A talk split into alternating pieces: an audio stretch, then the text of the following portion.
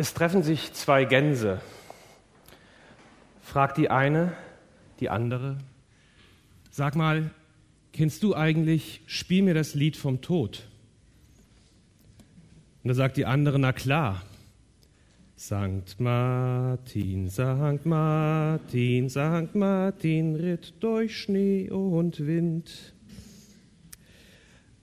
Heute ist es wieder soweit, Martinstag.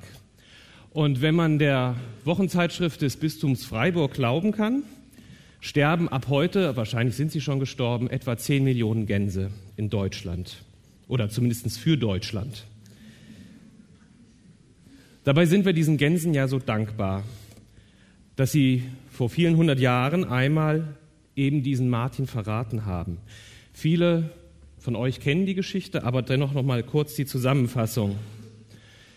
Der römische Legionär Martin, der im fernen heutigen Frankreich arbeitet als Soldat, trifft auf dem Weg einen armen Bettler, teilt seinen Mantel, weil der friert und verändert sich fortan beruflich. Statt Soldat wird er Mönch und möchte sich den armen Menschen widmen. Er gründet das erste Kloster im christlichen Abendland, das damit christlich wird, 362.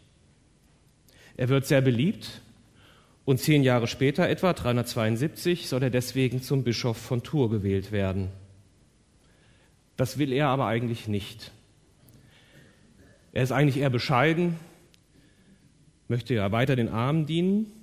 Und während die Gegner und die Befürworter der Wahl, die es anscheinend schon damals gab in solchen Fällen, während die diskutieren, versteckt er sich in einem Gänsestall, weil sich nichts Besseres fand auf die Schnelle.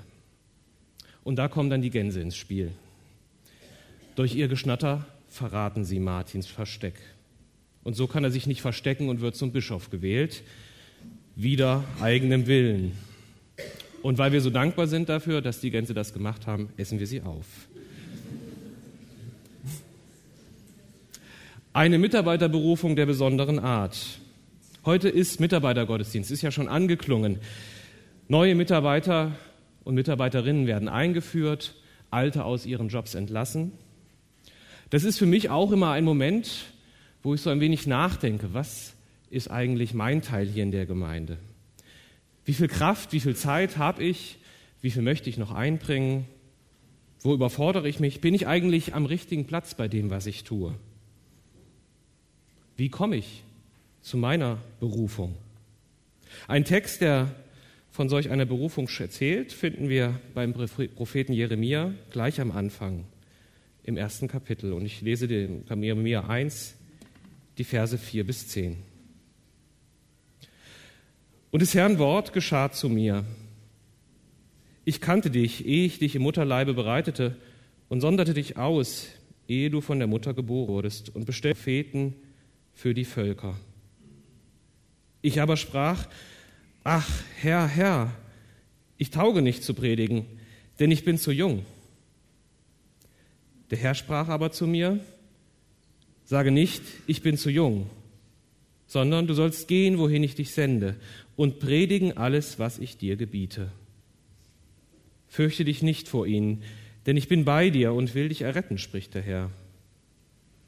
Und der Herr streckte seine Hand aus und rührte meinen Mund an und sprach zu mir, Siehe, ich lege meine Worte in deinen Mund. Siehe, ich setze dich heute über Völker und Königreiche, dass du ausreißen und einreißen, zerstören und verderben sollst und bauen und pflanzen. Jeremia wird zum Propheten berufen. Er soll nicht schweigen, er soll reden über all das Unrecht, was geschieht. Da wird betrogen, da wird gelogen, da wird der Gewinn gesteigert um jeden Preis. Der Gott Israels wird eingetauscht gegen fremde Götter, trügerische Ersatzgötter, die nicht wirklich helfen.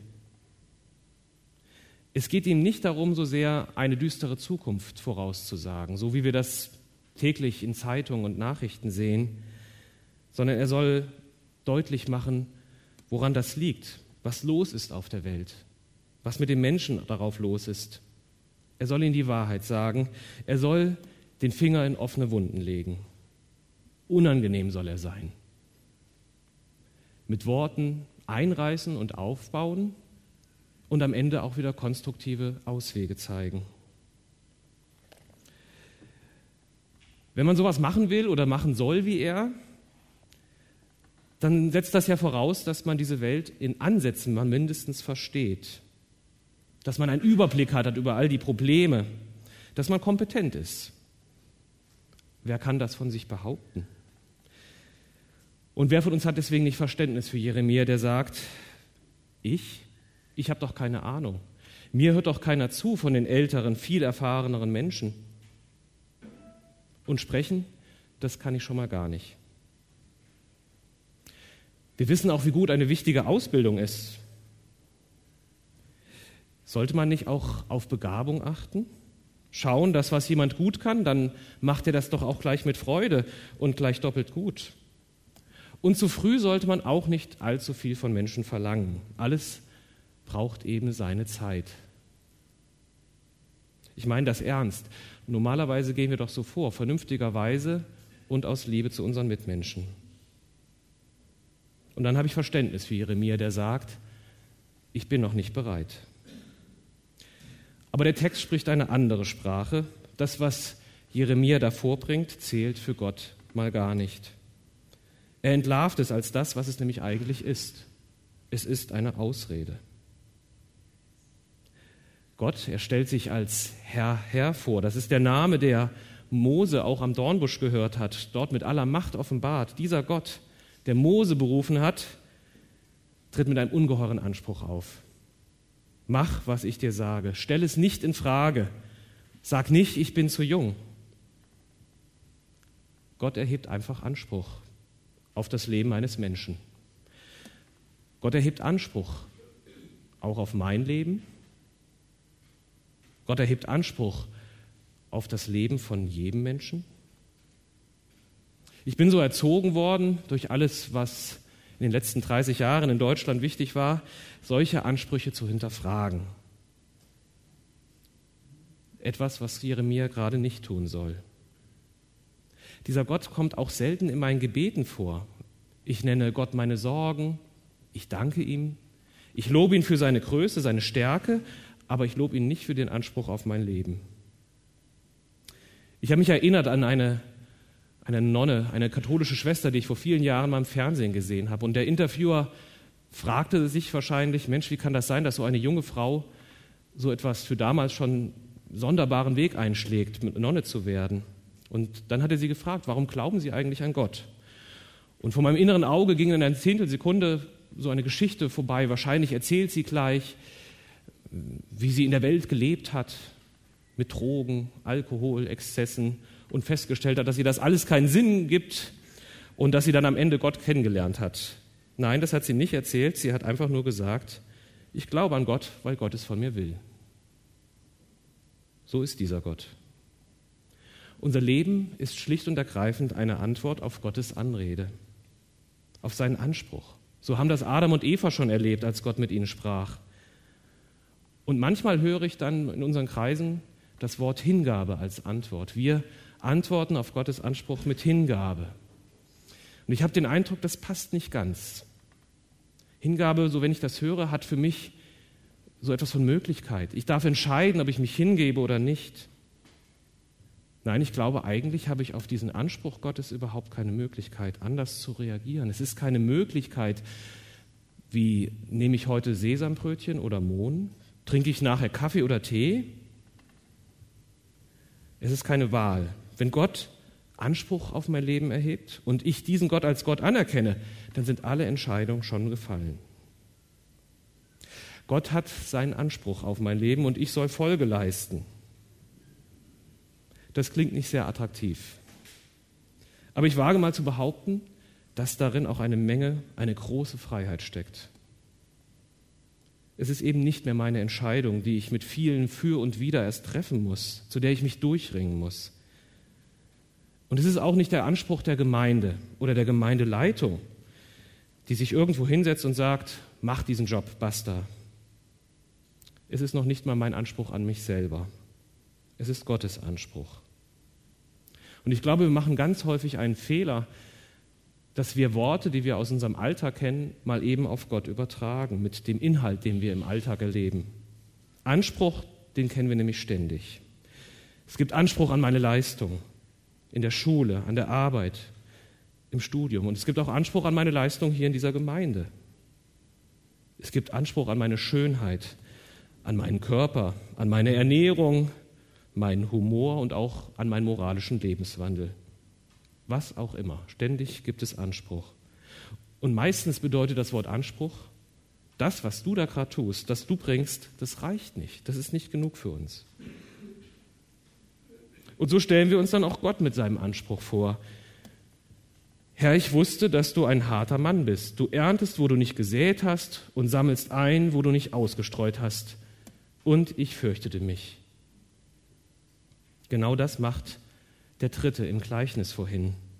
Der, der mit seinem Talent nichts angefangen hat, aus lauter Angst. Gott, dein Anspruch erdrückt mich. Ich habe Angst, dass du mich fertig machst.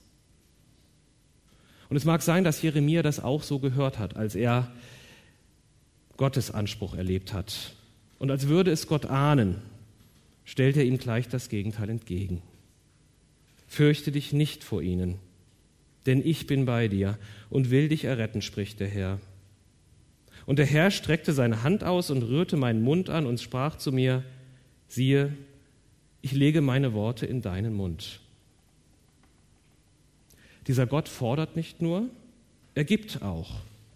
Und genau genommen gibt er alles, was Jeremia braucht. Er mutet nicht nur zu, sondern er gibt auch den Mut, die nötigen Dinge anzugehen und in der Öffentlichkeit bekannt zu machen.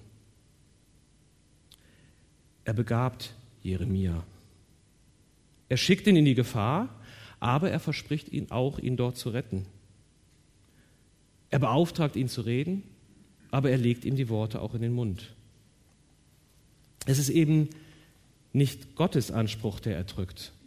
Es ist meiner. Ich bin unbarmherzig. Ich überfordere mich und andere. Ja, liebe Mitarbeiter und Mitarbeiterinnen, die ihr heute einen Dienst übernehmt, ein kleines Wort an euch. Ich mag diese Gemeinde wirklich gerne. Aber ich weiß auch, wie das ist, wenn man Verantwortung übernimmt.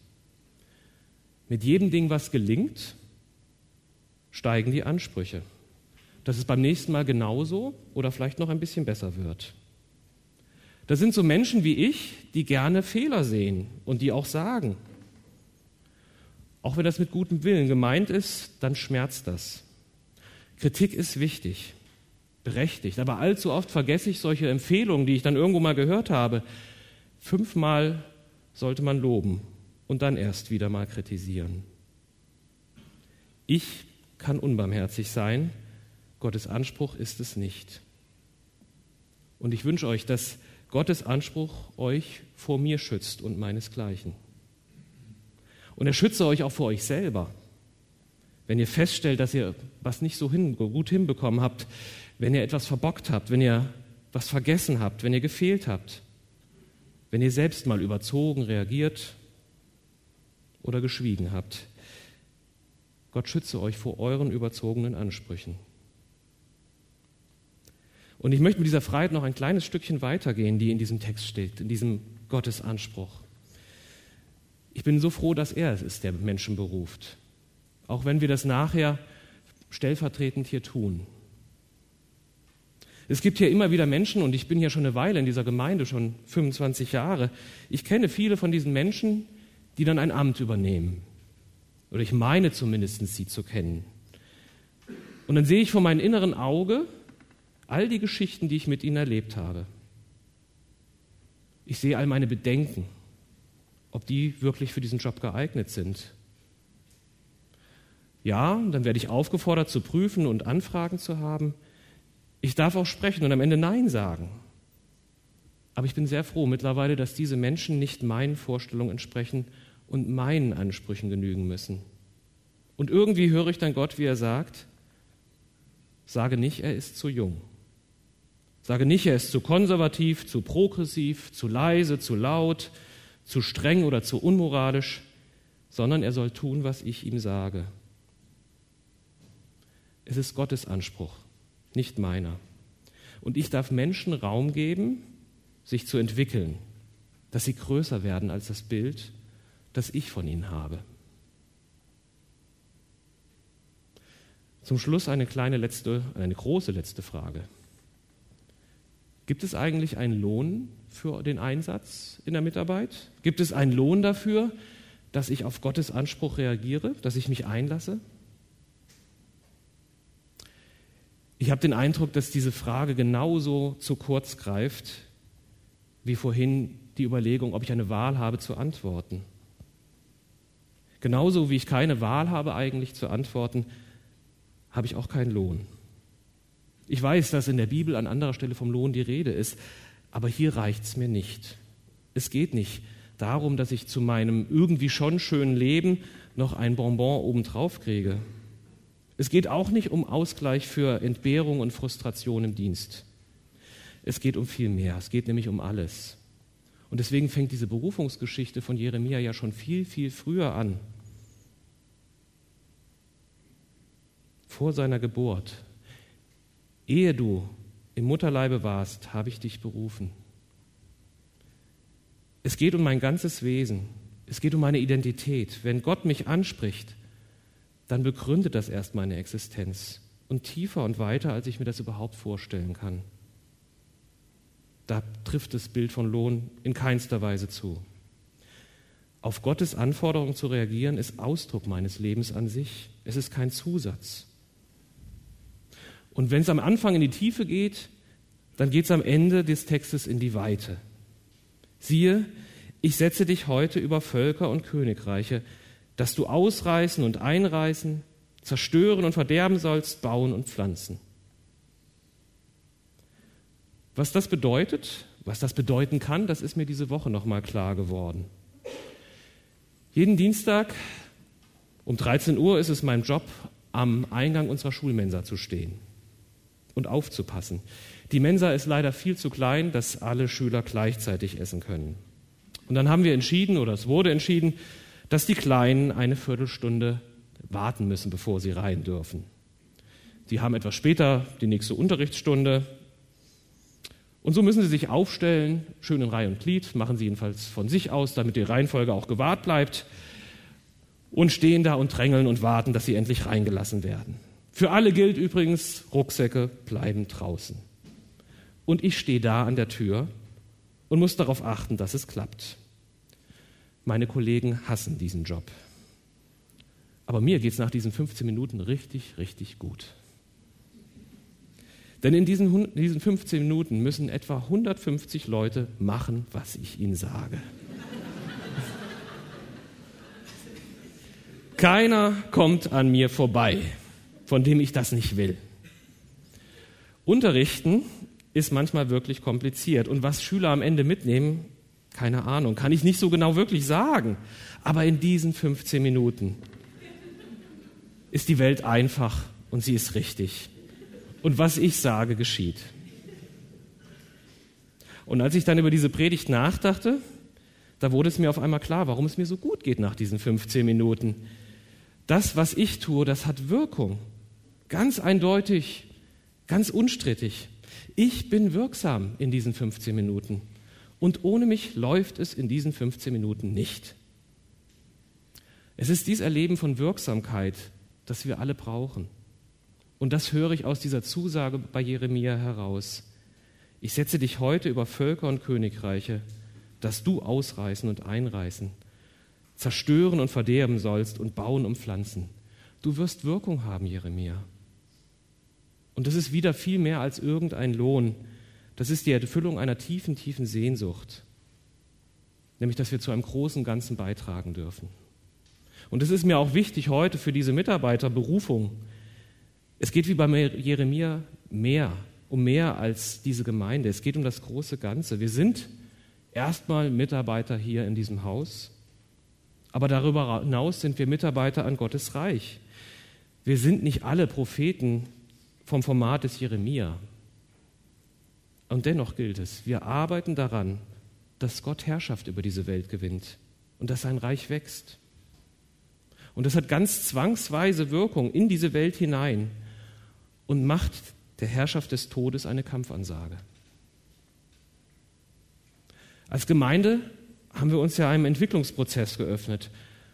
Und wenn auch nicht so richtig klar ist, wie wir mit den Ergebnissen jetzt umgehen und wie die nächsten Schritte vorwärts sind, ein Gedanke, der begeistert mich.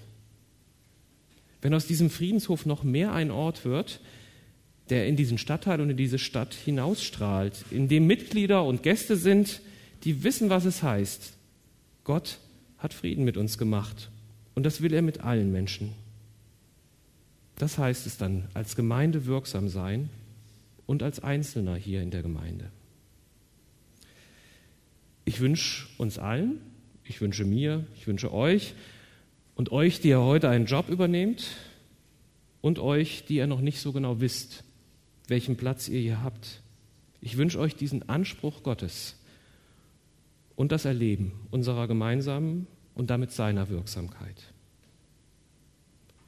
Und Gottes Friede, der höher ist als alle unsere Vernunft, bewahre unsere Herzen und Sinne in Jesus Christus, unserem Herrn. Amen.